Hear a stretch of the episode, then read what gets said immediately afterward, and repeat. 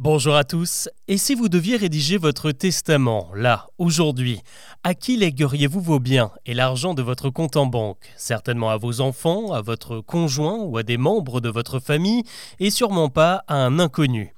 Et pourtant, au XIXe siècle, le monde entier s'est pris de passion pour la fortune d'une princesse russe enterrée au cimetière du Père-Lachaise à Paris.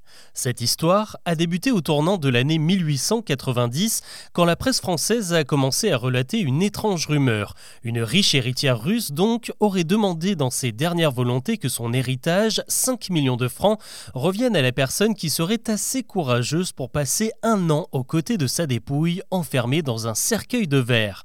Le problème, selon la presse, c'est que les quelques volontaires qui se seraient pliés à l'exercice n'auraient pas supporté leur tête-à-tête avec le cadavre visible à travers le cercueil transparent et en seraient donc toujours à la recherche d'un veilleur funèbre. En quelques mois, cette anecdote, à la fois curieuse et macabre, a fait le tour des rédactions européennes et même internationales. L'info a été reprise sans vérifier en Belgique, en Allemagne, en Autriche et s'est même retrouvée dès 1893 dans les colonnes du New York Tribune ou encore dans la presse canadienne et néo-zélandaise.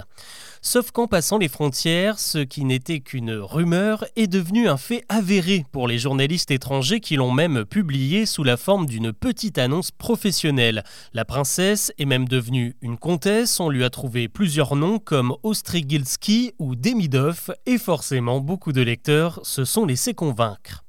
La blague aurait pu s'arrêter là, sauf que sur le bureau du gardien du cimetière parisien, eh bien le courrier a commencé à s'entasser. De partout dans le monde, des dizaines de lettres de candidature ont afflué, principalement des États-Unis, du Canada et d'Allemagne. Certains cherchant simplement à savoir si l'annonce était sérieuse, et d'autres expliquant longuement pourquoi ils étaient la personne idéale pour veiller sur la princesse. Plusieurs candidats ont aussi demandé des détails sur la rémunération ou si la nourriture était offerte et directement amené au caveau, bref, un sacré bazar. Alors évidemment, il n'y avait aucune princesse en quête d'un compagnon dans le cimetière et aucun cercueil de verre inscrit dans le registre.